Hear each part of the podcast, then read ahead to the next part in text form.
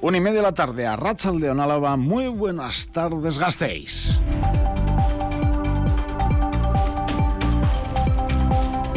A estas alturas nadie se cree que el tren de alta velocidad, el día que llegue a Vitoria-Gasteiz, lo haga de forma soterrada. Soterramiento que cada vez más voces ponen en duda y a los que enseguida escuchamos. Fin de semana largo, con el turismo en la agenda informativa del día y con una noticia que les adelanta Radio Vitoria. En una semana abre sus puertas un palacio en el casco medieval de Vitoria-Gasteiz con 33 apartamentos turísticos. Les hablamos, sí, del Palacio Álava Velasco, situado frente al Centro Cívico Aldave, en una semana. Vitoria-Gasteiz, ciudad que forma parte del Comité Europeo de la Red de Gobiernos Locales para la Sostenibilidad órgano que se reúne en enero en Bélgica y que la capital alavesa, con su alcaldesa Mayo de Echevarría al frente, quiere presidir. Noticias de un macropuente al que también eh, tenemos que mirar de cara a la semana que viene con dos conflictos laborales y les van a crear algunos quebraderos de cabeza a muchos y muchas de ustedes. Huelga de cinco días en la escuela concertada, en los colegios privados vascos, cinco días, de lunes a viernes, imparos en Tuvisa desde el lunes. Y en deportes, miramos a un fin de semana con muchas citas deportivas, todavía con la resaca y con el buen gusto que nos dejó el día de ayer. Rafa Unguía, Ratzaldeón. A Leonisma. Sabemos ya lo que pone en la gorra que llevó ayer Dusko Ivanovic tras el partido frente a Fenerbahce. Venga tres frases. Eh, never give up, nunca te rindas. Eh, always believe, cree siempre. Y esta es la mejor, es mm, la última que ha traído aquí eh, tatuada prácticamente para que el vasconismo se la aprenda. Enjoy suffering, disfrutar sufriendo. y es lo que hizo ayer el público del Buesa, con un entradón, con un partidazo, con una canasta espectacular de Howard, con un mate de esos que se van a recordar durante muchos años de McIntyre. Así que eh, todo rueda en este Vasconia. Seis triunfos, una derrota con Dusko en Euroliga. Hay que reconducir el camino en Liga, pero la cosa pinta bien. El Deportivo a la vez que cumplió el trámite ayer en Terrassa con eh, ese solitario gol de Cheverre Alcain. Luego a partir de las dos y cuarto haremos eh, cuentas y dibujaremos un poquito lo que puede deparar el sorteo del próximo martes, de cara ya a 2024, esa tercera ronda donde podría, ¿por qué no?, eh, tocar un derby vasco, un equipo de menor entidad. Los únicos que no le pueden tocar al Deportivo a la vez son los equipos eh, que van a disputar la Supercopa. Ahí tienen, eh, por lo tanto, parte del menú deportivo de cara a las 12 y cuarto, porque el fin de semana también viene con muchísimas citas. Muy bien, es que ricasco. Tiempo de información. Araba Gaur en Radio Victoria, en el control técnico Yanira Aspuru. Estamos a jueves, día raro, entre festivos, 7 de diciembre 2023 les habla Ismael Día de Mendivil. Araba Gau.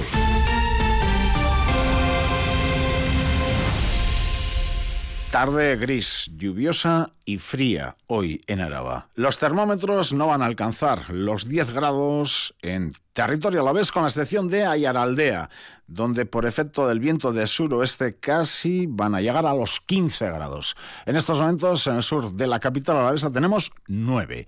Mañana viernes lloverá, más de madrugada y por la mañana que por la tarde.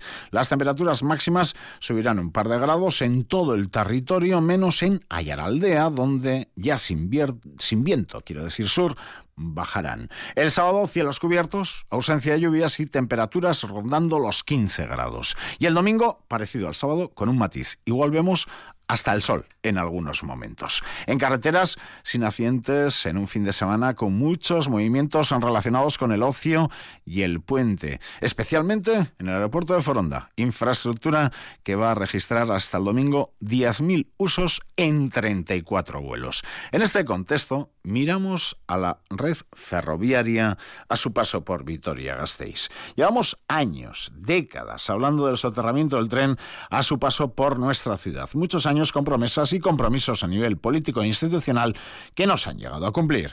Desde 2019, cuando se aprobó provisionalmente el estudio informativo para soterrar las vías del tren entre las calles Pedro Asúa y Boulevard de Salburúa, se ha avanzado muy poco, con lo que la pregunta que muchos y muchas se hacen es si veremos o no el soterramiento en Gasteiz.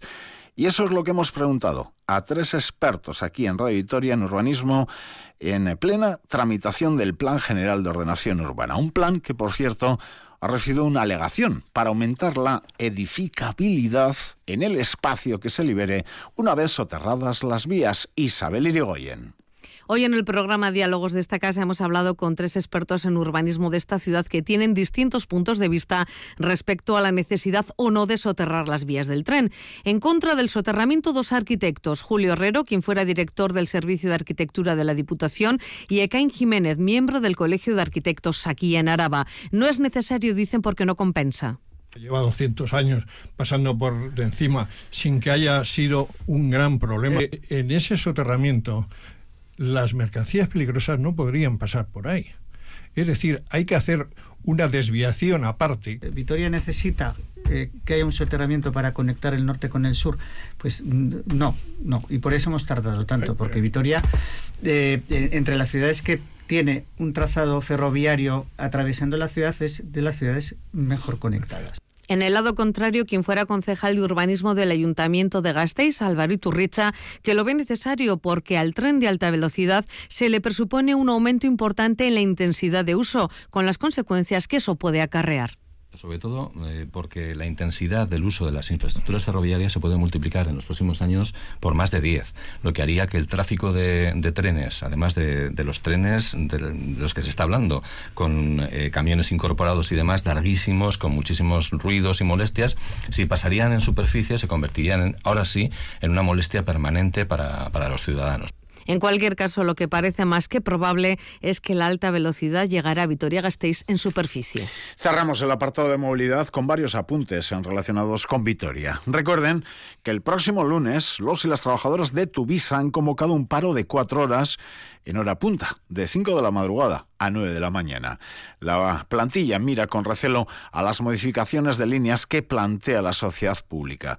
Al hilo de estos cambios, en la plataforma change.org, vecinos de Arcayate piden firmas para evitar la eliminación de la parada de la línea 6 frente al centro educativo de Barri. Por otra parte, el ayuntamiento ha activado una campaña en la que nos recuerda a los y las bicicleteras que en los pasos de peatones la prioridad es de los y las viandantes, con lo que en dichos pasos hay que bajarse de la bici y cruzar a pie. Mientras que la policía local está en plena campaña especial de control de velocidad por las calles de la capital. Todos estos apuntes ténganlos en cuenta. Jueves, en el que el Ayuntamiento Gastistarra informa de la aprobación de un nuevo plan para la mejora de la calidad del aire. En este avance hacia la neutralidad de emisiones, el consistorio asegura que ya cuenta con el BEI, que se trabaja en una zona de bajas emisiones que de cara al futuro va a incluir la variable de la calidad del aire en el diseño urbano. Miramos ahora al barrio de Zaramaga, donde de cara al próximo año se proyectan obras, tanto en diferentes ámbitos de la vía pública como en 24 comunidades de vecinos, 358 viviendas que se han adherido a los planes de rehabilitación. Dichos bloques de viviendas, tras presentar los oportunos proyectos de obras, esperan recibir las oportunas licencias de obra en el primer trimestre de 2024. En otro orden de cosas, pero sin abandonar Zaramaga, ya veremos dónde y cuándo albergará la iglesia de San Francisco el Memorial 3 de marzo. EH Bildu denuncia el estado de deterioro en el que se encuentra la iglesia. Critican que el edificio va a ser entregado para construir el memorial en un estado lamentable. Tejas caídas, humedades, goteras que se pueden observar desde la calle, desde el exterior. Insisten en que las instituciones tienen que intervenir para acelerar los trámites del traspaso. Miran especialmente al obispado. Vamos a escuchar a Iñaki Ruiz de Pinedo, diputado de H. Bildu en el Congreso por Álava, y a Rocío Vitero, portavoz de dicha formación en el Ayuntamiento de Astistarra por culpa del obispo esto todavía no se haya hecho, es de una gran responsabilidad. Desde aquí queremos exigirle que se eche a un lado, si no, y que deje hacer. El obispado va a acabar entregando a esta fundación un edificio que se encuentra en ruinas. Por eso queremos instar y pedir a las instituciones que aceleren todos los trámites y que obliguen al obispado a realizar ese mantenimiento mínimo que es necesario. Por cierto, en Zaramaga el próximo martes charla en los locales de Marzoak Iru, en la calle Fermín Lasuen. A las 7 de la tarde, Memoria Guerra organiza una charla con la participación de representantes de Chile, Uruguay y Argentina. Araba Gaur. Las noticias de Álava. En Álava actualidad de los pueblos alaveses. Hoy el diputado general de Álava ha visitado las obras que se están llevando a cabo en Anclares de Gamboa.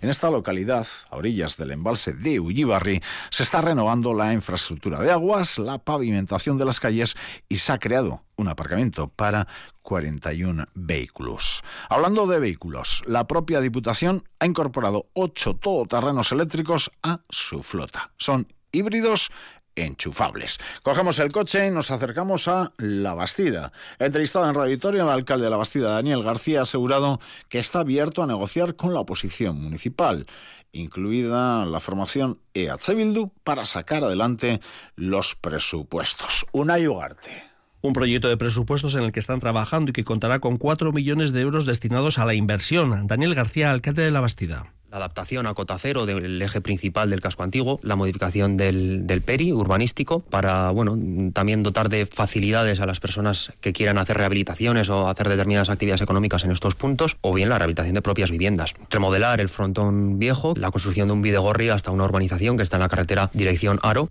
Gobierno del Partido Popular y minoría que necesita del apoyo de la oposición, tanto con la SABAI como con Euskal Herria Bildu. García no descarta contar con el apoyo de la formación soberanista y afirma que hay buena sintonía y espera llegar a consensos con los dos grupos. No es ningún problema el hablar con el resto de los grupos. De hecho, nos gustaría no conseguir solo el apoyo de un grupo, sino elaborar unos presupuestos consensuados entre todos. Hay proyectos como, por ejemplo, la construcción del centro de día que llevábamos nosotros en el programa electoral, que lo llevaba EH Bildu y que lo llevaba también el PNV, eh, ahora que son el grupo La Sabay. Yo creo que esos consensos son los que, los que la gente está esperando. Como te digo, ¿no? bendita sea esa, esa unanimidad y ese consenso. Respecto al centro de día para mayores de la Bastida, pone su punto de mira en el Instituto Foral de Bienestar Social para sacarlo adelante y y que asuma la gestión del proyecto. Eso sí, García no renuncia al proyecto de multiusos en la Plaza de la Paz y apunta queda aparcado pero no descartado. De un alcalde que se estrena en el cargo esta legislatura a otro que se estrenó hace unos meses pero que ya lo ha dejado argumentando razones personales. Les hablamos de Iván Herrarte, alcalde de Aramayo. En funciones está el actual teniente alcalde, Martín Arriola Bengoa. Su grupo municipal, EH Bildu, tendrá ahora que reestructurar el grupo y decidir quién recoge la maquila de alcaldía.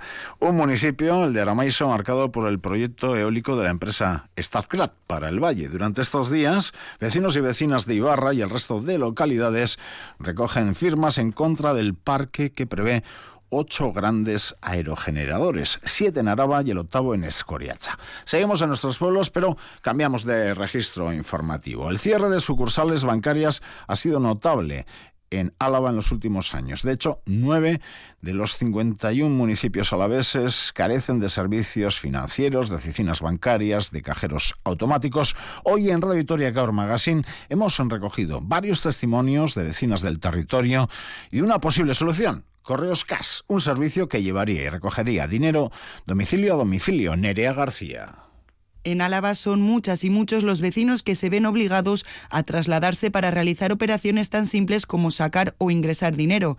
Ana Salazar, vecina de Cuartango y Juntera del PP, y Rosa Marcos, vecina de Armiñón, denuncian que además de tener que trasladarse entre 20 y 40 kilómetros, a veces se encuentran con otros problemas. Donde los hay, no funcionan. No hay un mantenimiento también de esos cajeros. Tenemos Ribavillosa, generalmente el cajero está casi siempre estropeado. En Armiñón cuentan con el servicio de autobús itinerante, aunque únicamente acude una vez al mes a la localidad. Marcos subraya que este servicio supone más problemas todavía. O no trae dinero o la persona que te tiene que atender no viene o te dice, oh, pues es que pues saca solamente 150, pues si viene alguno más para que pueda sacar algo de dinero. Y a todo esto hay que añadirle la situación de las personas mayores, quienes quizás no puedan desplazarse. En este caso explican que son vecinos de confianza quienes van con sus tarjetas a sacar o ingresar dinero a otras localidades. En cuanto a la solución, recientemente el Partido Popular en Juntas Generales ha presentado una iniciativa que ha sido apoyada por todos los grupos excepto Vox, en la que exige una respuesta.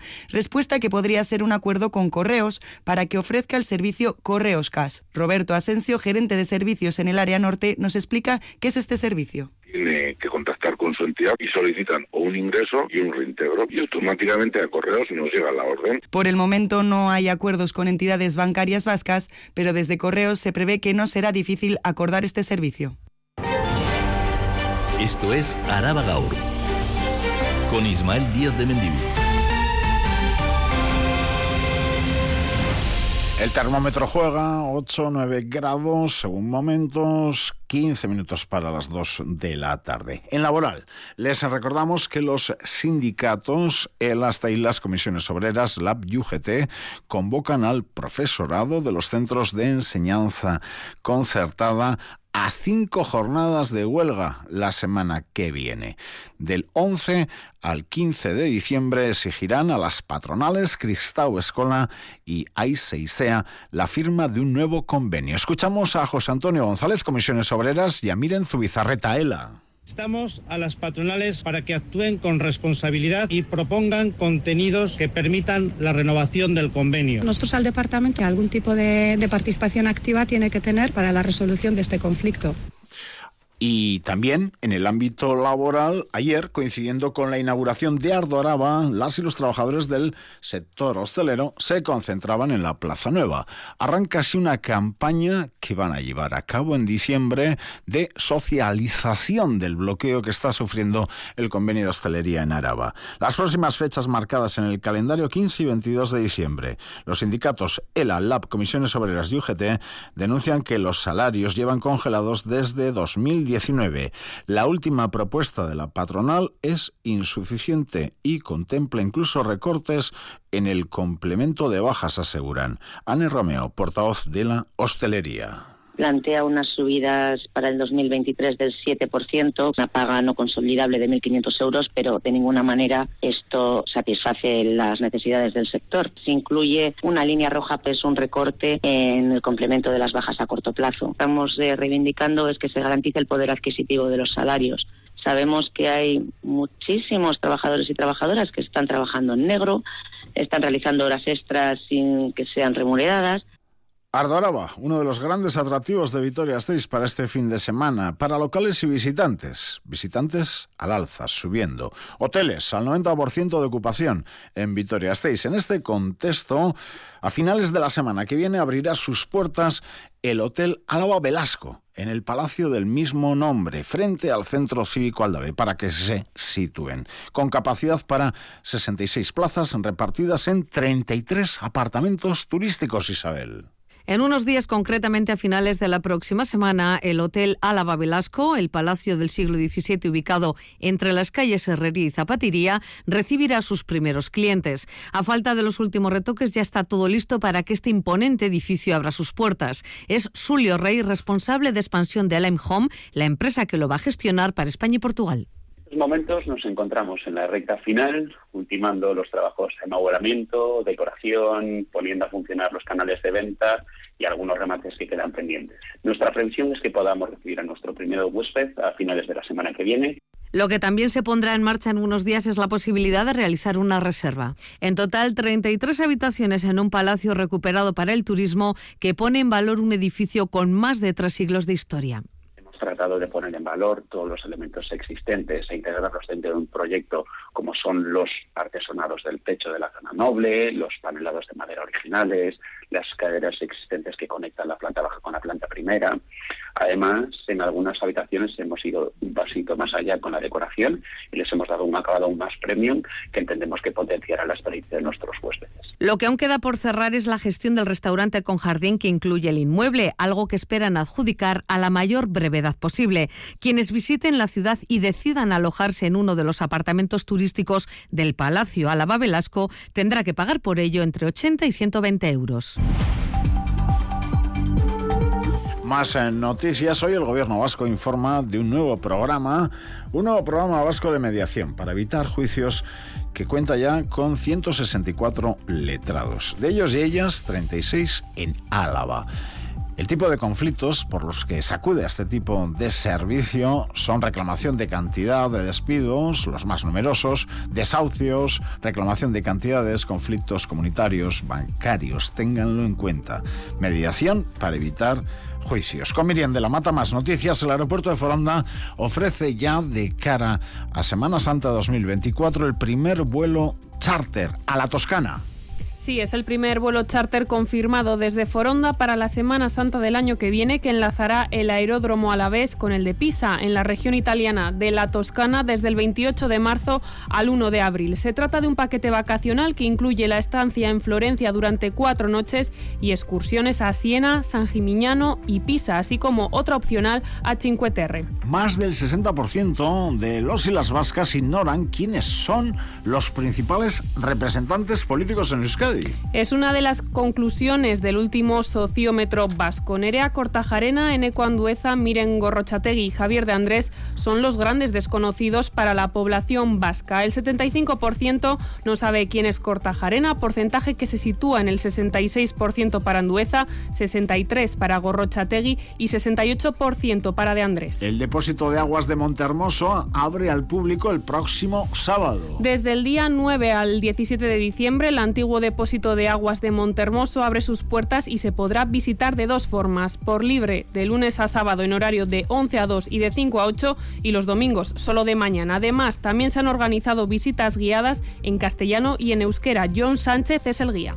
La visita durará entre 50 minutos y una hora. Depende del clima que haga, pues salgamos fuera de Montermoso a la parte que sobresale por la calle Las Escuelas y Santa María. Y luego continuaremos ya por abajo al depósito de aguas. Los grupos son un máximo de 25 y todos los días, desde el día 9 domingo hasta el 17 domingo. El próximo jueves, Suaga va a realizar una concentración frente a las instalaciones de Solaria en respuesta a las presiones para la venta de tierra agraria. Será el día 14 en el Centro Tecnológico de Miñano para responder a las presiones que está recibiendo tanto el sector agrario como los y las propietarias de las tierras para vender o alquilar sus fincas e instalar placas solares. Edurne Basterra, presidenta de UAGA. No nos vamos a quedar de brazos cruzados mientras nos presionan y nos acosan para que vendamos nuestras fincas y las conviertan en macroparques solares. La tierra agraria es nuestro patrimonio y nuestro modo de vida.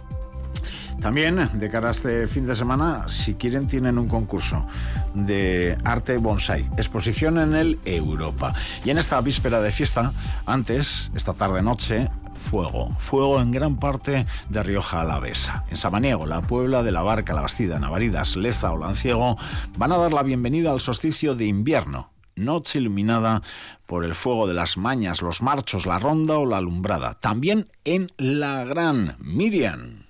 Esta noche el fuego da la bienvenida al invierno en Mendialdea. En La Gran, a las 7 de la tarde, tendrá lugar el encendido de la hoguera. La pila de ramas ya se alza en el aparcamiento de caravanas. Una Ibáñez, miembro de la Asociación Cultural San Quiliz. Este año, como novedad, eh, van a venir los titulares de Naisaray, amenizarán un poco el encendido de la, de la hoguera. Y sí que este año, a la hora de montaje y así, sí que hemos querido que sea un poco participativo y que la gente del pueblo, pues que todos participemos.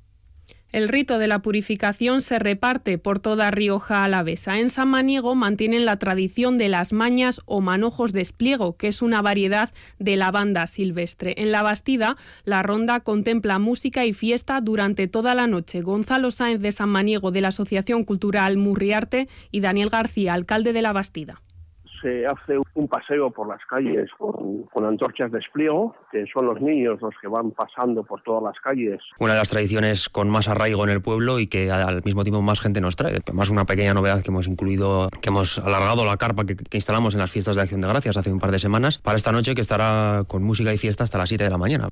Los marchos se celebran en Lanciego y en Naváridas la fiesta coincide con una larga jornada de acción de gracias, una ancestral tradición que se vive también en Leza y en la Puebla de la Barca para ahuyentar los malos espíritus, despedir el año agrícola y dar la bienvenida al invierno. Cultura.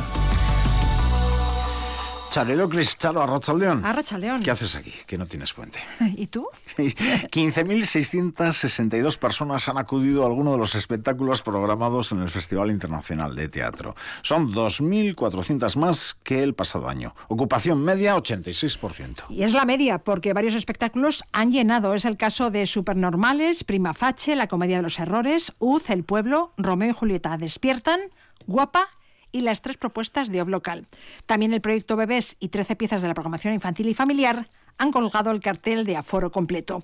Marta Monfort es la responsable de la Red Municipal de Teatros. Estamos muy contentos. La verdad es que, mm, creo que el teatro ha recuperado las cifras absolutamente prepandémicas, lo cual es una gozada.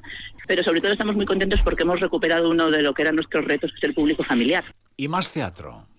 No quieras que se sepa quién eres. ¿Y quién soy yo? ¿Sempronio? ¿Quién soy? Este es un fragmento de La Celestina, el clásico de Fernando de Rojas, adaptado por Eduardo Galán y que protagoniza la santurciarra Anabel Alonso. Un montaje teatral que podremos ver este sábado a las siete y media de la tarde, Teatro Principal. La originalidad de esta pieza teatral es que arranca con un flashback, empieza por el final y cuestiona la idea preconcebida de que la Celestina es la mala de la película, la alcahueta, la embustera, la bruja, Anabel Alonso vais a descubrir y el público va a descubrir, eh, y es lo que pretendemos, eh, que, no es así. Quiero decir que ella es una pieza más del engranaje. Eh, todos van a, a, la suya, ella es traicionada, ella es la única que mantiene su palabra y realmente no hace más que llevar a cabo aquello para lo que la han contratado. Una obra que nos habla de temas universales como la codicia, el deseo, la manipulación, la traición y cuya idea central es el carpe diem. La Celestina invita a disfrutar del momento porque el tiempo se nos va. Celestina dice, hay que vivir el aquí y el ahora, que la vida es muy corta y luego no sabemos lo que hay o lo que no hay. En un momento dado le dice a Melibea, nadie hay tan viejo que no pueda vivir un año más, ni tan mozo que no pueda morirse hoy mismo. Charo nos lleva ahora de conciertos. Continúa el ciclo Bernaola. Este sábado a las siete y media en Artium, María Scoreni y Suriñe Benavente presentan El Grito del Elefante. Y ese mismo día recala en Urban Rock Concert la gira del 40 aniversario de los guipuzcoanos Leise.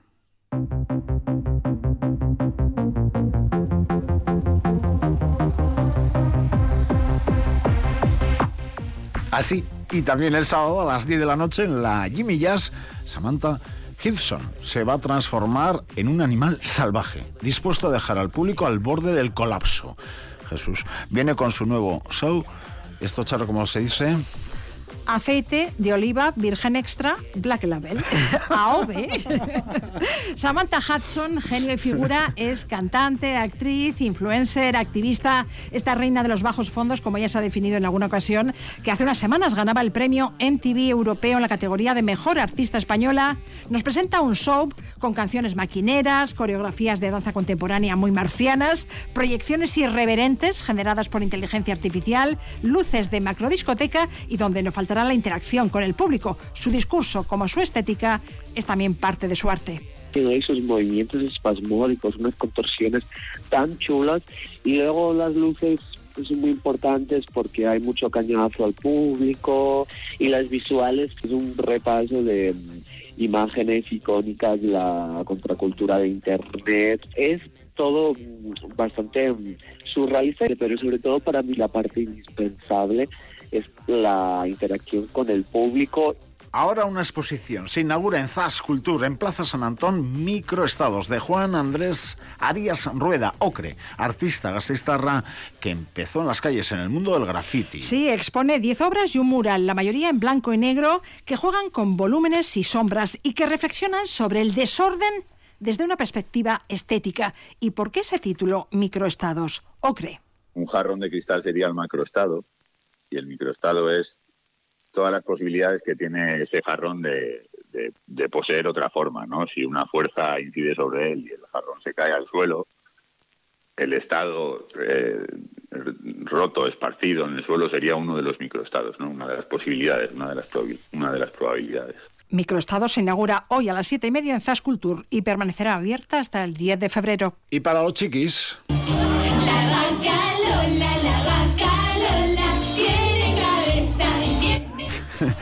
Me suena. El musical La Vaca Lola y sus amigos llega hoy al Teatro Félix Petit. Sí, la vaca más famosa del mundo, acompañada de sus ocurrentes y divertidos amigos, a través de la música y el baile, enseñarán a pequeños y grandes la importancia de la alimentación, el respeto por la naturaleza y el verdadero significado de la amistad. La cita con la vaca Lola y sus amigos es hoy a las 7 de la tarde en el Félix Petit.